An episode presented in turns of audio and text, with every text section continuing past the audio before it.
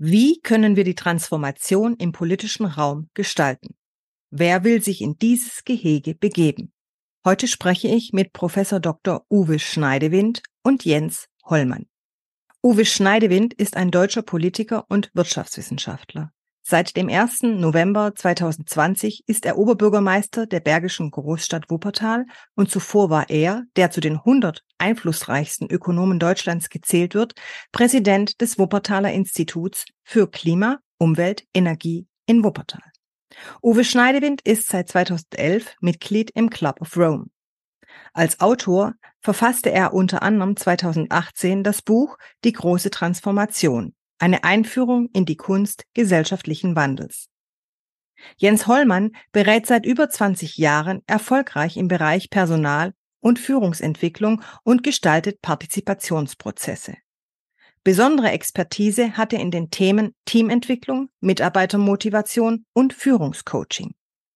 Als Co-Autor verfasste er mit Professor Dr. Georg Hellmann im Jahre 2017 das Sachbuch Führungskompetenz in der öffentlichen Verwaltung. Motivation, Teamleitung und Bürgerbeteiligung. In diesem Buch zeigen die Autoren mit vielen Beispielen aus der Praxis, wie Führung in der öffentlichen Verwaltung mit modernen Führungstools erfolgreich gestaltet werden kann. Und heute sprechen Professor Dr. Uwe Schneidewind und Jens Hollmann mit Servant Politics. Mein Name ist Claudia Lutschwitz. Servant Politics, der Podcast für politische Reflexionsimpulse. Guten Morgen in die Runde. Guten Morgen Jens, guten Morgen Uwe. Schön, dass ihr euch die Zeit genommen habt für unseren Podcast. Ich bin sehr gespannt und ich habe mich auch sehr auf das Gespräch heute gefreut, weil ich denke, das ist eine bunte Mischung, die wir hier im Zoom-Call jetzt zusammengestellt haben. Und ich bin auch ein klein bisschen nervös, das gebe ich auch ehrlich zu. Deswegen starte ich einfach mal mit der ersten Frage, außer von eurer Seite kommt irgendwas im ersten Feld an mich. Einfach nur einen guten Morgen. Ich glaube, wir haben uns auch beide sehr auf das Gespräch gefreut. Wunderbar. Ja, ich freue mich auch, äh, hier zu sein und miteinander in diesen Gedankenraum mal einzusteigen. Das, was im Alltag oft nicht gelingt. Mhm. Sehr schön. Ja, Uwe, Jens, wenn ihr über Politik nachdenkt und das mal so durch Herz und Hirn wandern lasst, was ist für euch die Aufgabe von Politik? Ja, ich kann ja mal starten. Also das, was mich jetzt ja zu diesem ähm, Seitenwechsel auch bewogen hat, ist ein Politikverständnis, ähm, das davon ausgeht, dass wir über Politik zusammen das gemeinsame Organisieren, all diese Themen, ähm, die wir gemeinsam in die Hand nehmen müssen, um ein gutes Zusammenleben der Gesellschaft zu ermöglichen. Und äh, gerade in so einer Stadtgesellschaft, da stecken natürlich unwahrscheinlich viele Herausforderungen, gerade in so einer diversen Stadtgesellschaft, wie in Wuppertal. Und als Wissenschaftler guckt man sich das von draußen an, interveniert mal an kleineren Punkten. Ähm, und man, wenn man dann den Eindruck hat, da ist eigentlich noch sehr viel vieles an gemeinsamen Aufgaben, dann war das so mit eine Grundmotivation, das Gefühl, diese Stadt kann das gemeinsam eigentlich noch besser und dafür Verantwortung zu übernehmen, das war, war so ein Antrieb. Ich greife das gerne auf, was Uwe gesagt hat. Also für mich ist so die, die Frage, wenn man sich näher damit beschäftigt, gibt es eigentlich äh, Menschen, die gemeinsam eint, eine wünschbare Zukunft zu gestalten? Und ähm, eine gemeinsame Zukunft bedeutet für mich, braucht es und wo braucht es Rahmensetzung, in dem etwas entstehen kann und wo braucht es aber auch die Begrenzung der Rahmensetzung, um das, was für die Daseinsvorsorge zum Beispiel geschehen muss, eben in bestimmten Richtungen zu lenken. Und für mich ist, ist Politik vor allen Dingen eine Lenkungskompetenz, Rahmen zu bauen, in denen etwas passieren kann. Also der Verzicht auf Steuerung einerseits und auf der anderen Seite Steuerung der Rahmenbedingungen. Das heißt, es ist irgendwie, hört sich ein bisschen paradox vielleicht an. Das heißt, wir brauchen Rahmen, in denen was frei entstehen kann und wir brauchen aber die Rahmen, die gesetzt werden, um nicht etwas entstehen zu lassen, was Gesellschaft für die Zukunftsbewältigung einfach nicht braucht, beziehungsweise darauf auch verzichten sollte. Mhm. Damit vielleicht auch nichts aus dem Rahmen fallen kann, Jens, fällt mir jetzt da gerade so ein. Hm. Ja, gut. Wenn ihr beide so auf die Politik jetzt im Moment tanen Erleben schaut. Also du, Uwe, als Oberbürgermeister und Jens, du, wo du auch in Kommunen oder in der Gemeinde, glaube ich, sehr aktiv bist. Wie nehmt ihr sie gerade so wahr? Ich glaube, das, was wir gerade gezeichnet haben, ähm, das ist, äh, ist ja ein sehr optimistisches Politikverständnis. Äh, ist auch nur eines unter vielen Politikverständnissen. Ich glaube, wir sind da sehr stark getragen, das, was Anna Arendt immer angetrieben hat, ne? sozusagen, dass man dieses gemeinsame Gestalten, ähm, dass dieses politische eigentlich Ausdruck äh, eben der höchsten menschlichen Freiheit ist. Ne? Also wir ähm, sagen wir, in unseren unterschiedlichen Formen des, des Tätigseins, äh, das, unser unmittelbares Überleben zu organisieren, vielleicht auch Werke zu schaffen, die bleiben, ist das aber bei Hannah Arendt äh, dann eben die höchste Form, dass wir als Menschen in der Lage sind, ähm, Aufgaben zu identifizieren, ähm, die äh, genau wie Jens das auch beschrieben hat, ne, die wünschenswerte Zukünfte schaffen. Ne. Äh, das ist aber wirklich ein extrem optimistisches ähm, ähm, äh, Politikverständnis, das eben auf die Potenziale abzielt, die in uns als Menschen stecken. Realer Politikbetrieb ähm, organisiert sich oft nach völlig anderen Prinzipien. Ne? Also Politikwissenschaftler wie Karl Schmidt, für die ist Politik einfach nur ein bestimmter Modus gesellschaftlicher Organisation, nämlich einer, in dem es darum geht, wer hat die Macht, ne? wer dominiert die anderen.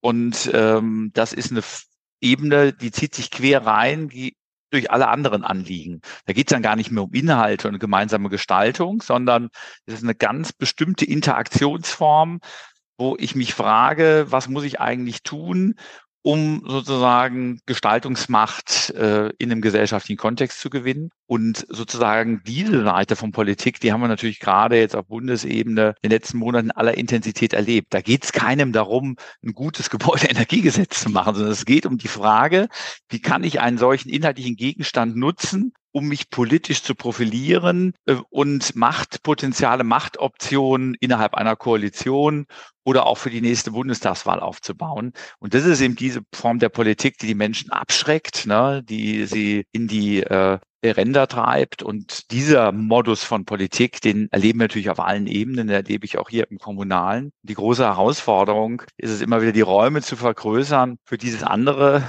für diese andere Form von Politikverständnis. Und es ist dann oft frustrierend für die, die aus dieser ersten Motivation in Politik gehen, wenn die dann im, in, in aller Brutalität und Kraft mit diesem Politikmodus konfrontiert werden, äh, von dem wir gerade in den letzten Wochen und Monaten wieder einiges äh, vorgeführt bekommen haben.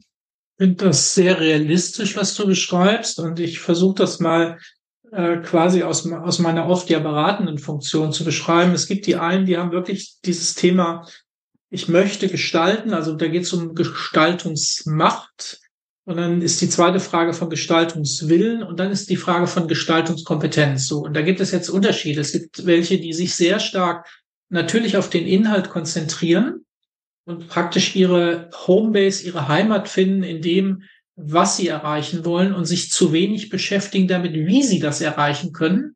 Und dann gibt es andere, die haben das Wie im Fokus. Das heißt, da ist sozusagen das, was an Macht, Kompetenz da ist sehr ausgeprägt und es ist sehr austauschbar, wofür ich denn diese Macht einsetze.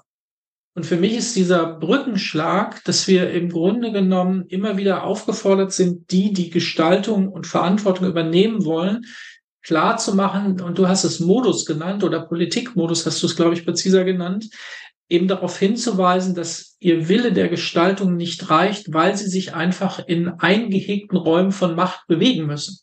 Und wenn Sie das ignorieren, dann können Sie noch so tolle Ideen haben und auch Intentionen haben. Sie brauchen eine bestimmte Grundkompetenz, um die Dynamik von Macht eben bedienen, darin eine Rolle spielen können und darin gestalten zu können. Und umgekehrt gibt es natürlich die, die, muss man auch fairerweise sagen, da ist Macht per se nicht nur ein Mittel, sondern auch der Grund und die sich damit sehr stark beschäftigen, die im Grunde genommen aber austauschbare Ziele haben. Die Ziele müssen sich der Macht unterordnen und nicht umgekehrt. Und das ist so dieser, dieses Spannungsfeld, was ich halt häufig erlebe. Und im Idealfall, wie gesagt, Idealfälle haben wir wenig, bringen wir diese beiden Dinge mehr zueinander. Sie sind immer auch im Widerspruch bis zum gewissen Grad. Das muss man, glaube ich, auch fairerweise sagen. Aber wir bringen sie näher zusammen und das ist, glaube ich, ein Thema, was in der Politik bisher so wenig thematisiert worden ist. Wobei ich sehr interessant finde, jetzt dieses Bild der eingehegten Räume, ne? weil das, hm. äh, sagen suggeriert ja. Also da ist sozusagen das Gehege, in dem läuft ein ganz bestimmtes Spiel. Und wenn du dich da hineinbegibst und irgendwas Inhaltliches erreichen willst, dann musst du dich an dieses Spiel anpassen. Und die große Frage ist ja, ob ich dieses Spiel auch in seinem Modus weiterentwickeln kann. Weil was wir derzeit erleben, dass immer weniger Menschen mit Gestaltungslust und auch Gestaltungskompetenzen ein Interesse haben, in dieses Gehege zu steigen. Ne? Ich merke das im Kommunalen ganz stark. Da hat kaum noch jemand von denjenigen, die wirklich äh, mit viel Gestaltungslust, unternehmerisch in Zielgesellschaft unterwegs sind, das Interesse in den Politikbetrieb hineinzugehen. Das war vor 30, 40 Jahren noch ganz anders. Ne? Man mal als angesehener Anwalt und Unternehmer engagierte man sich auch im Stadtrat, wollte dort mitgestalten. Wir merken es an vielen der Jugendlichen, die kaum noch wirklich in die Parteien gehen, sondern sich andere Aktionsformen aussuchen. Und die, die produktiv gestalten, machen das dann oft im unternehmerischen Umfeld und äh, leben da ihre Politikverdrossenheit auch aus. Und dadurch wird sozusagen dieser politische Apparat immer schwächer ne, und entfremdet sich immer mehr und es entsteht eine Legitimation sozusagen an diesem Apparat ähm, auch vorbei ähm, zu agieren. Ne? Und deswegen finde ich das Bild eigentlich kritisch, dass man sagt, das ist ein ist eingehegt und das ist eben so. Weil wenn wir das aufrechterhalten, dann wird das zur weiteren Erosion von Politik beitragen. Wenn wir diesen Modus äh, nicht verändern und auch deutlich machen, dass auch Politik anders sein kann und sie sich anders öffnet, dann habe ich große Sorgen auch um unsere Demokratie. Und wir erleben das ja gerade, ne? weil in den Spielregeln dieses Geheges ne, so etwas ausgefochten wird wie eine Zukunftsfrage, wie so ein äh, Gebäudeenergiegesetz, äh, poppt eine AfD auf 20 Prozent hoch ne, und vielleicht noch mehr. Ne? Also da wird zurzeit die Implosion des klassischen politischen Systems vorbereitet und in anderen Ländern ist es ja schon sehr viel weiter. Und die Lösung kann aus meiner Sicht nicht sein, dass wir sagen, so ist nun mal das Gehege. Und wenn du da rein willst, musst du einfach mitspielen, weil dann geht niemand mehr mit persönlichen und fachlichen Kompetenzen in dieses Gehege, weil es einfach immer unsäglicher wird. Das, das wäre meine These. Und die spannende Frage ist, können wir das eigentlich transzendieren? Können wir dieses Gehege genau, Wo geht die Transformation? Genau. Ja. Wie, wie ist die Transformation aus, aus diesem Raum? das greife ich mal eben noch kurz auf, weil, weil im Grunde genommen, was wir brauchen, aber das ist eben immer das, die Frage von normativen Ansprüchen. Was wir brauchen, ist ja, dass der Politik im Innenbetrieb die Komplexität des gesellschaftlichen Außenbetriebsmodus sozusagen abbildet. Das heißt also, wenn der, wenn der Innenraum der Politik die Gestaltungshoheit haben kann, muss sie eigentlich die Komplexität im Innenraum der, der Politik abbilden können, die wir gesellschaftlich mittlerweile haben. Also das heißt, wenn man das, den, die Zusammensetzung der Berufsgruppen anguckt, die Zusammensetzung, welche Hierarchieebenen finden sich in diesem Politik wieder, dann ist es eben schon seit langem kein Abbild mehr der Komplexität von Gesellschaft, weder was äh, Nationalität betrifft und so weiter, Herkünfte, Bildungsstandards etc. Und das, was du sagst mit dem, mit dem mit dem Gehege oder dem Eingehegten äh, bedeutet für mich, ich muss aber, um einen Startpunkt zu haben, wenn ich nicht neben der Politik, also zivilgesellschaftlich agieren will, glaube ich, muss man schon ein paar Dinge wissen, um dann etwas aufbrechen zu können. Also für mich ist die Dialektik nicht so zu sein, es aber bedienen zu können. Und was braucht man dafür, um es bedienen zu können jetzt? Also die, die Auseinandersetzung, die ich ja sehr viel habe, ähm, ist wirklich, dass das Thema Macht natürlich auch durch unsere Geschichte immer noch etwas ist, was mit vielen Tabus versehen ist, darüber quasi öffentlich zu sprechen oder darin auch kenntlich zu werden. Das heißt also, diese Thematik findet ja statt, allen Orten findet statt, sie findet sehr stark statt, aber sie wird, sie findet mehr oder minder, wenn man es schaffen kann, im Verborgenen statt. Also sie wird nicht thematisiert. Und ich glaube, wir brauchen viel mehr Konfrontation. Ähm, und Konfrontation ist in dem Fall auch wirklich positiv gemeint, kenntlich zu machen, wer wie welche Deutungshoheit erlangt und wie man die auch dechiffrieren kann. Also das heißt, dass man dort eben nicht dann am Thema bleibt inhaltlich, sondern das Thema der Macht zum Beispiel in dem Thema kenntlich macht und das ins Gespräch bringt. Und das sind die wenigsten gewohnt, weil sie eigentlich sich diese Mechanismen zu eigen gemacht haben, die funktionieren. Und die funktionieren zum Teil ja sehr gut, aber sie im Grunde genommen damit nicht von der Hinterbühne auf die Vorderbühne müssen und sagen, und wir gucken uns jetzt mal an, wie du es geschafft hast. Und wir gucken uns an, was die Züge sind, mit wem du dort kooperiert hast, warum du kooperiert hast, was, was vermeintlich die andere Agenda dahinter ist. Und ich glaube, das würde schon für einen oder anderen schwierig werden, wenn das sozusagen nicht das, was wir da gerade inhaltlich machen, sondern wie wir das geschafft haben, wenn das zu mehr zum Thema werden würde. Und es ist durchaus herausfordernd. Ich lebe das ja im Lokalen. Da hat Jens absolut recht. Ähm, da gibt's eben eine sehr gering ausgeprägte Literacy, also ein Verständnis über die eigentlichen Machtmechanismen. Ne? Wenn, wenn man in so einer Stadt unterwegs ist, ist für die meisten der Politikbetrieb eine Blackbox und äh, die einzige Person, den einzigen Akteur, die man identifizieren kann, ist Oberbürgermeisterin, Oberbürgermeister. Ne? Und dadurch entsteht ein völlig vereinfachtes Steuerungsbild. Man so das Gefühl hat, aha, das ist jetzt der Oberbürgermeister, den haben wir auch direkt gewählt, der macht jetzt, ne? der, ähm, der gestaltet das äh, und wenig Verständnis dafür da ist, ähm, wie differenziert eben auch die Macht- und Einflussgefüge sind, in denen sich äh, dann zum Beispiel jemand wie äh, ein Oberbürgermeister eigentlich bewegt. Ne? Und jetzt muss man eben diese Spagat hinbekommen, diese sehr viel differenzierte Machtapparat ne? in der Frage, wie steuere ich eigentlich eine Verwaltung mit über 5000 Menschen, ne? wie gestalte ich das in diesem lokalpolitischen Umfeld mit den Fraktionen, wie nutze ich andere kraftvolle Akteure in so einem Setting, um dann wirklich Durchsetzungsmöglichkeiten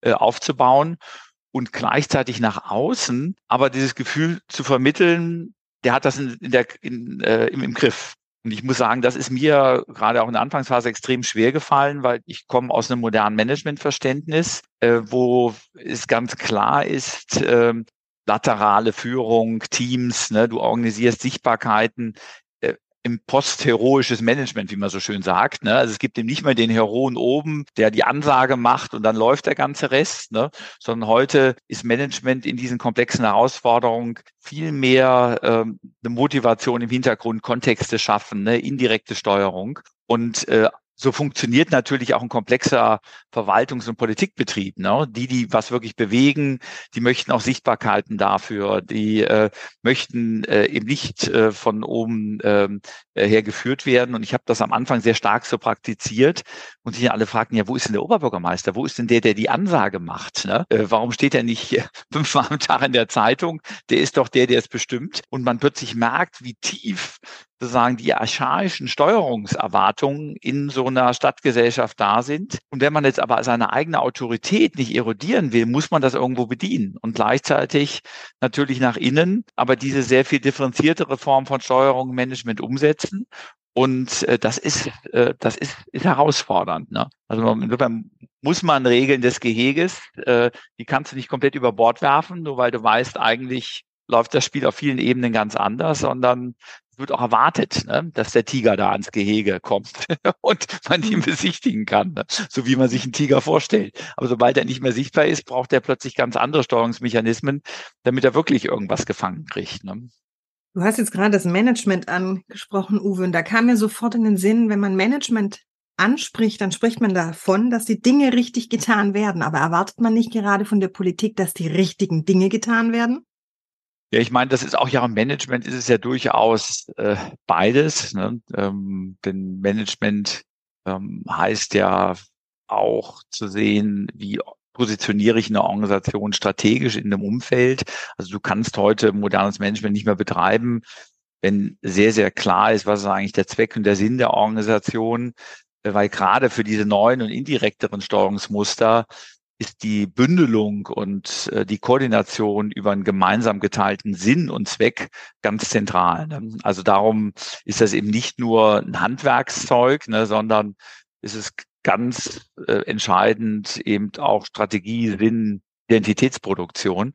Und ähm, wenn man das jetzt mit Politik vergleicht, äh, dann hat man da vielleicht oft auf der Oberfläche, auf der symbolischen Ebene so einen vermeintlichen Sinnüberschuss, aber merkt eben dahinter, dass die, die das betreiben, denen dieser Sinn oft eigentlich ziemlich äh, egal ist, weil eigentlich gibt es nur eine wirkliche Schlüsselfrage, was wird aus mir? also man tut so, als würde man Gutes wollen, die Welt retten, Gesetze besser machen und, und, und, aber du spürst, eigentlich ist nur die Frage, was bringt mir das eigentlich? Kann ich beim nächsten Mal besser aussehen, eine bessere Position in der Partei bekommen oder ein Regierungsamt? Äh, und da ist dann Management fast sogar oft äh, konsistenter, weil es dort ja auch eine Governance-Struktur gibt, Eigentümer, denen das Unternehmen gehört. Und die, wenn die merken, da sind Managerinnen und Manager, denen es nur wichtig ist, ob sie in die nächste Position kommen, es kommt insgesamt aus der Organisation nichts Produktives raus, da sagen die, hey, das ist schön, aber ich brauche ja nicht alleine Selbstdarstellerinnen und Selbstdarsteller, wenn das nicht zu Ergebnissen führt.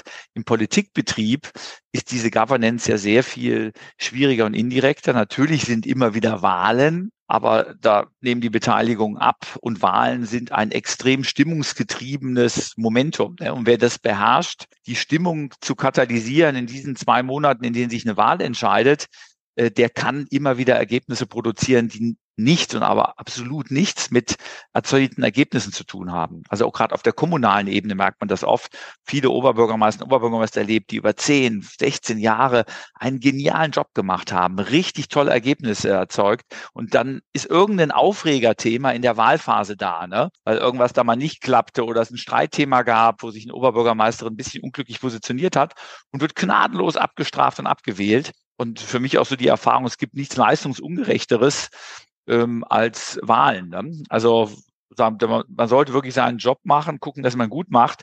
Die Frage, ob man wiedergewählt wird oder nicht, hat was zu tun mit Stimmungsmanagement, mit guter Wahlkampforganisation. Das ist völlig unabhängig äh, von irgendeinem Leistungsausweis. Ne? Aber das ähm, spricht ja dann auch nicht gerade für den Wähler, oder? Oder die Wählerin. Weil wenn sie tatsächlich nur in diesem kleinen Modus, in diesem kleinen Zeitfenster ihre Kreuzchen durchdenken und überdenken, ja, ich, ja, ich würde sagen, das ist jetzt nicht unbedingt äh, sagen wir, Kritik äh, sagen wir, am Wähler, sondern es hat einerseits damit zu tun, Wähler und Wähler spüren sehr genau.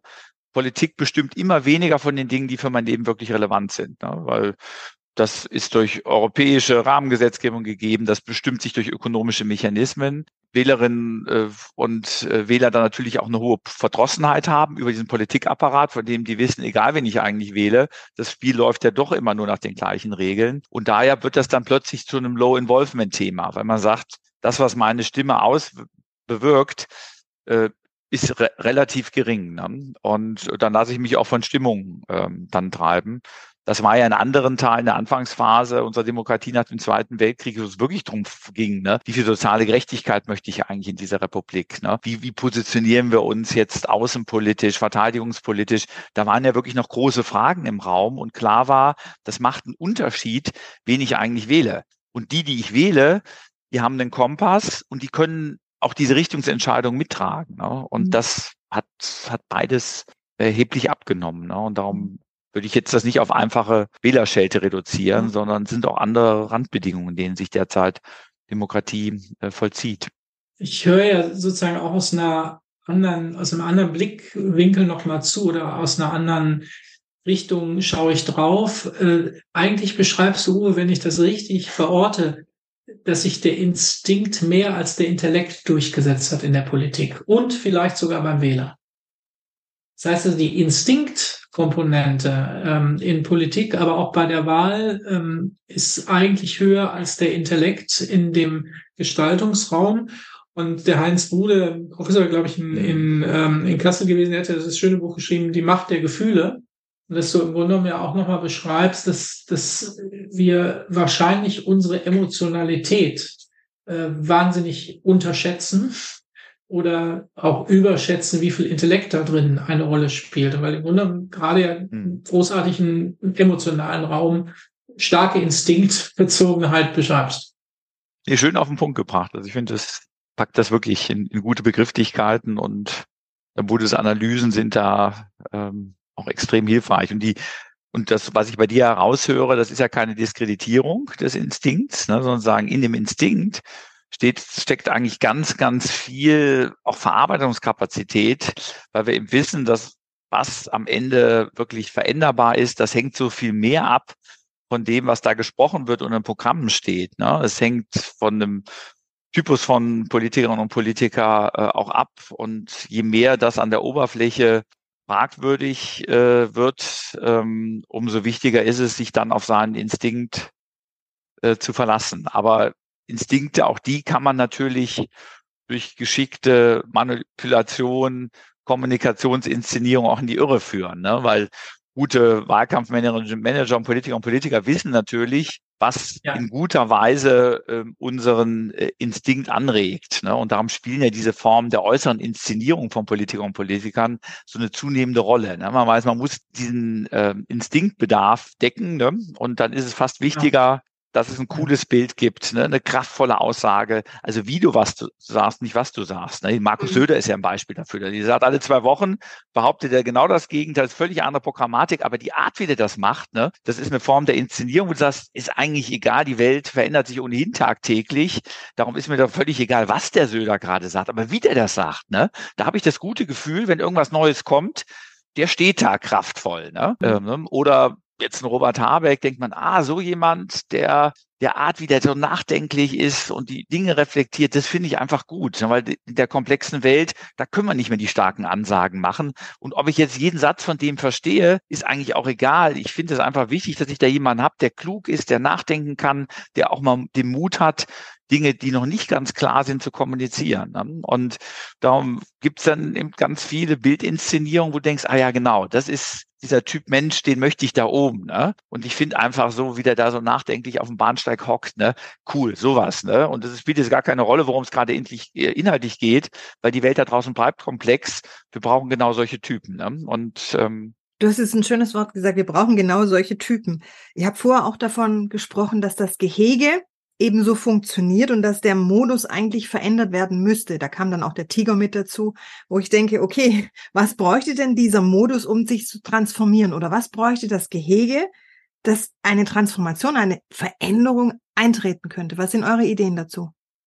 Ja, das starte ich sehr gerne an, an dem Punkt. Ähm, für mich sind viele Dinge, die sich als Einzelfänomene zeigen, oft eigentlich Abbildung von Mustern, die dahinter liegen.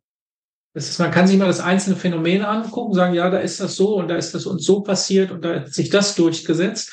Und für mich ist die spannende Frage, das kann man natürlich jedes, jedes Einzelelement betrachten, aber viel spannender ist es für mich zumindest über die Jahre geworden, Muster zu erkennen. Also welche Muster setzen sich wie durch und natürlich auch die Frage, welche dysfunktionalen Muster sind wirksam, obwohl sie dysfunktional sind. Und da ist für mich eine Beobachtung, bin ich sicherlich nicht der Einzige, der das so sieht, ähm, dass oft strukturstabile Dinge, die auf niedrigem Niveau funktionabel sind, sich mehr durchsetzen als strukturinstabile Dinge, die was Vernünftiges oder was Sinnvolles wollen.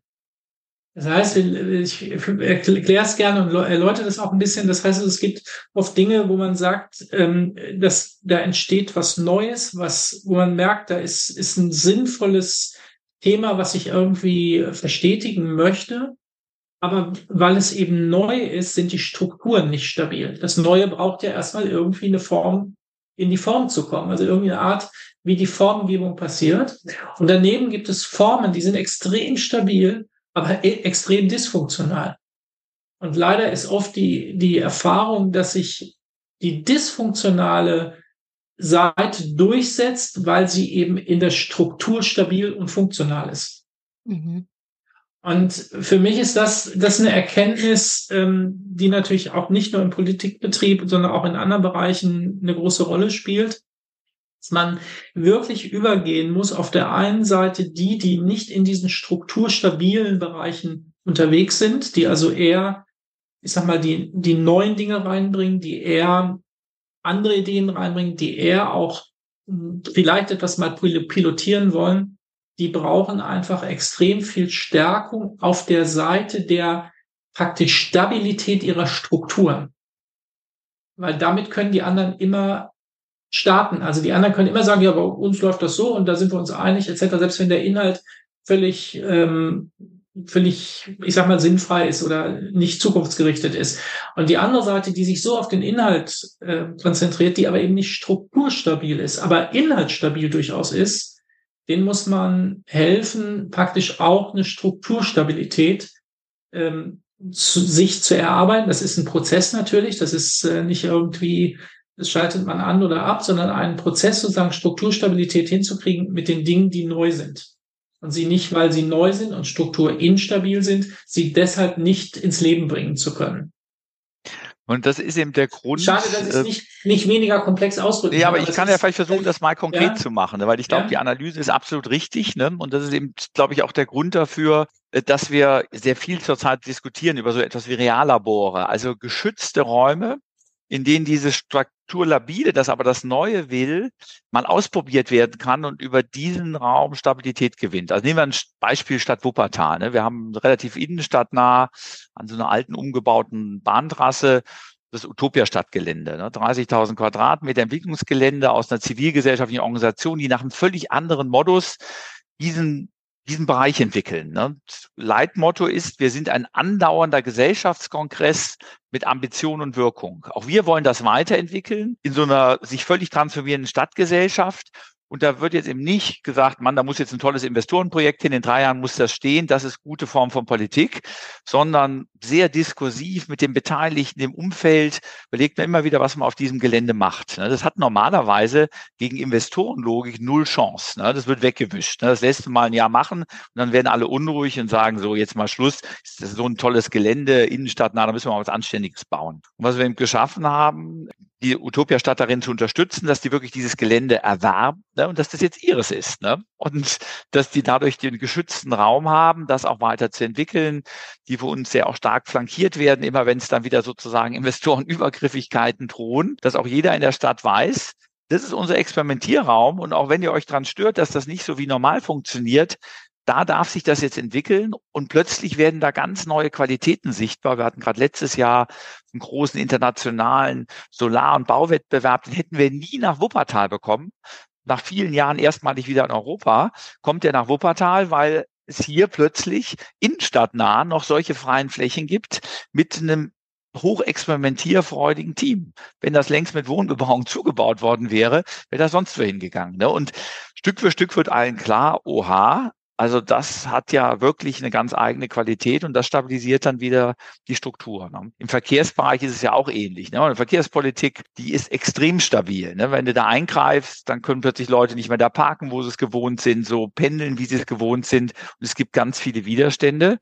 Und sobald du versuchst, da strukturell neue Strukturen einzuführen, dann merkt man das ja auch in allen Städten, wie sagen, kraftvoll dann die dysfunktionalen, aber stabilen Verkehrsstrukturen von heute sind. Und da entsteht ja auch viel über solche Experimentierräume. Ne? Man nimmt mal einzelne Plätze oder Straßen heraus ne? und merkt, guckt man, das geht doch dort und es ist doch eine tolle neue Qualität, die entsteht und das inspiriert dann weiteres oder weiteres. Oder man macht das auch mal temporär. Ne? Also insofern, um das handfest zu machen, das, was Jens da, glaube ich, sehr treffend beschrieben hat, wie sieht dann der Modus aus, ähm, um dieses dysfunktionale Strukturstabile zu überführen in etwas anderes und diese schwierige Labilitätsphase ähm, dann aber mit der in einer guten Weise umzugehen.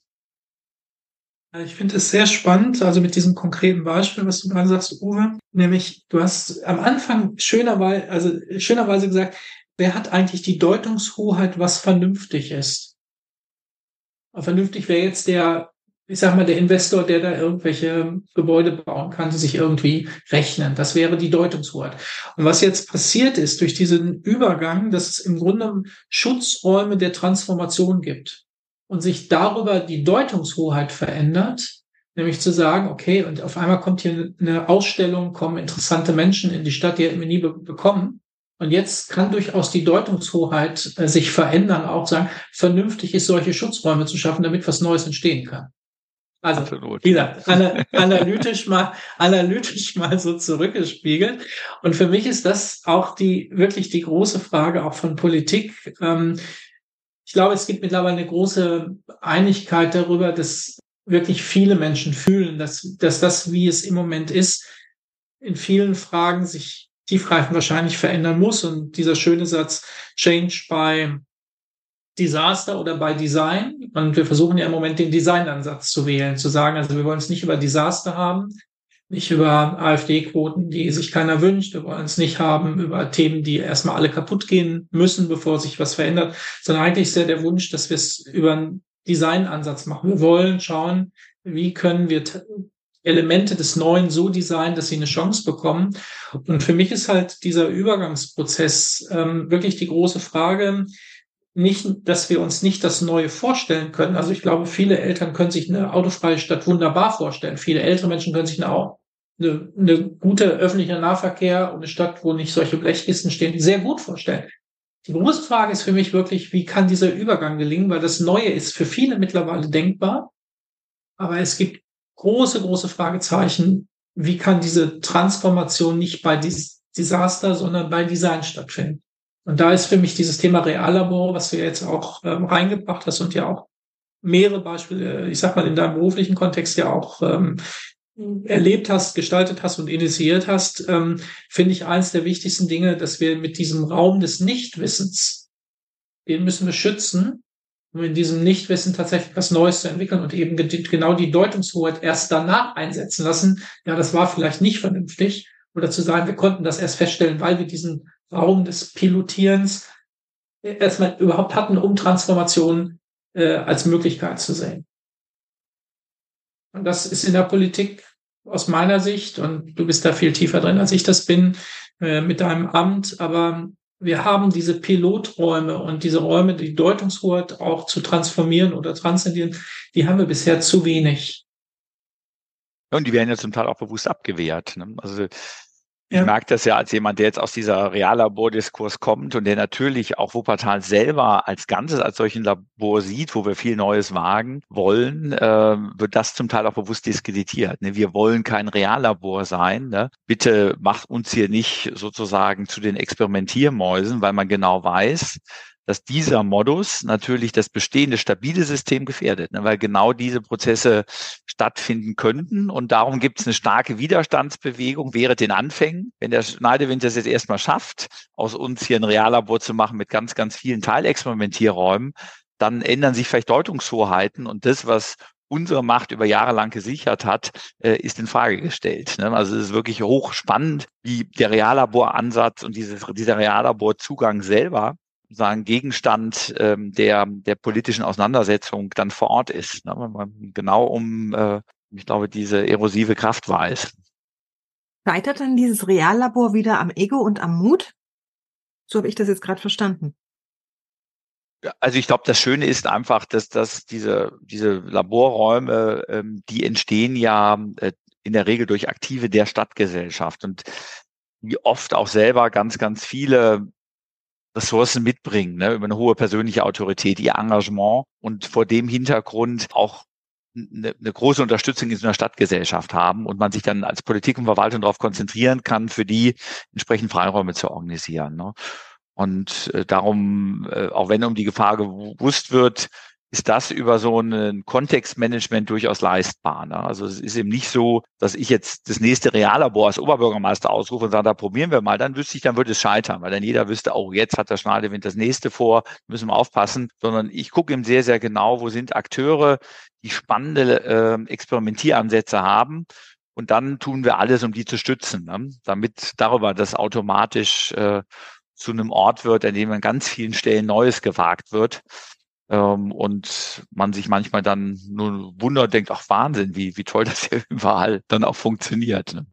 Vielleicht, wenn man, wenn man auf die optimistische Seite geht oder die Seite mit dem Möglichkeitssinn, den du ja auch pflegst, ist natürlich die Frage, ob uns nicht durch ähm, tatsächlich die künstliche Intelligenz und einem digitalen Zwilling praktisch gelingen kann, veränderliche und lebendige Umgebung, Stadtgesellschaft, aber auch äh, andere ähm, Räume in der Makroebene tatsächlich durchzuspielen. Also ich mich beschäftigt im Moment sehr die Frage, können wir durch die Technologien, die wir mittlerweile halt in immer besserer Möglichkeit haben, mit allen, wie gesagt, Dingen, die auch wahrscheinlich Schwierigkeiten auslösen werden oder könnten, könnte nicht ein digitaler Zwilling bei politischen Entscheidungen quasi bestimmte Szenarien durchspielen in einer in einer Phase auch, die man sonst nicht überblicken kann. Man kann vielleicht sonst sechs, zwölf Monate überblicken, aber kann man nicht tatsächlich auch sich nicht zukünftig in der Politik, wenn man, wenn ich so ein bisschen wirklich in die Zukunft blicke, über digitale Zwillinge lebendiger abbilden, was das für Konsequenzen hat, wenn ich jetzt kurzfristig diese Entscheidung positiv fälle und langfristig große Probleme mit sich bringt.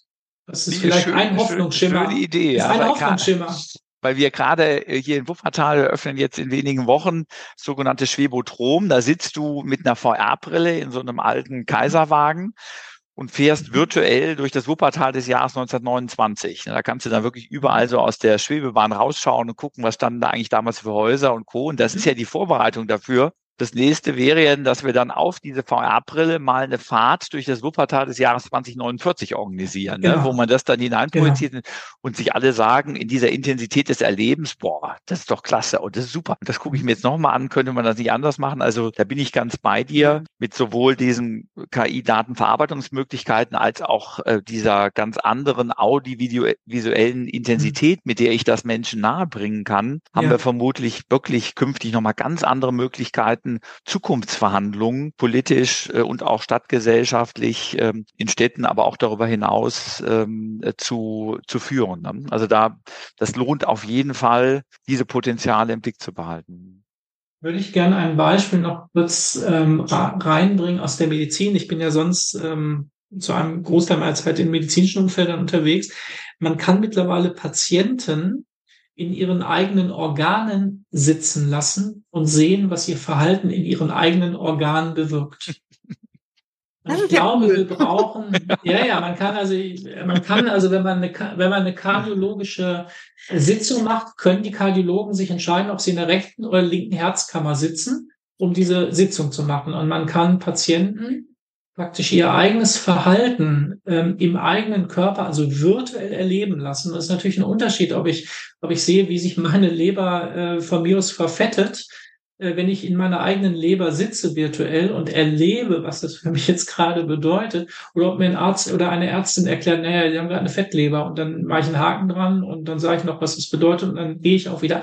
Also das heißt, ich glaube, uns erschließen durch diese Möglichkeiten, die ja zunehmend auch, ich sag mal, alltagstauglicher werden, einfach nochmal völlig neue Dinge Zukunft kühlbarer zu machen. Und das ist so ein Hoffnungsschimmer, den ich habe, dass wir, wenn wir durch eine Stadt auch erstmal virtuell gefahren sind, die keine Autos mehr, mehr Grünflächen hat, andere Begegnungsräume hat, dann will ich gar nicht mehr zurück.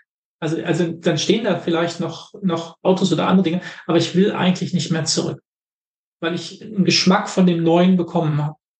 Mhm. Das finde ich ist jetzt ein schöner Impuls fürs Ausklingen lassen vom Podcast. Wie man auch die KI in der Politik mit einsetzen könnte mit diesen Brillen. Also ich finde es wunderbar. Habe ich jetzt irgendwas übersehen? Wollt ihr ganz gerne, habt ihr noch irgendwas am Herzen, was ihr ganz wichtig noch mitteilen wollt in diesem Podcast zur Politik der Zukunft? Oder sagt ihr von eurem Teil aus, ist eigentlich rund, ist erstmal jetzt alles soweit gesagt? Da war vieles drin, ne? Also ja. das, von daher passt schon. Brauchen wir, glaube ich, eine ganze Zeit, um das zu verarbeiten, auch wir beide. Und, ähm, ja. ja, erstmal vielen Dank, äh, dass du uns so viel Raum gegeben hast. Mhm. Du hast ja nicht viele Fragen stellen können. Die wenigen Fragen haben großen Raum eröffnet, so kann man das auch sagen. Dafür vielen Dank, äh, dass wir das so ähm, miteinander ins Gespräch bringen konnten. Und ich danke euch, dass ihr euch die Zeit genommen habt. Ich weiß, dass ihr beide sehr viel beschäftigt seid.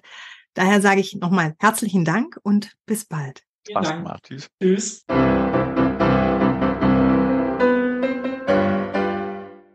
Servant Politics gibt's auf Spotify, Apple Podcasts und überall, wo es Podcasts gibt. Abonniert uns gerne und hinterlasst uns eine Bewertung. Servant Politics, der Podcast für politische Reflexionsimpulse.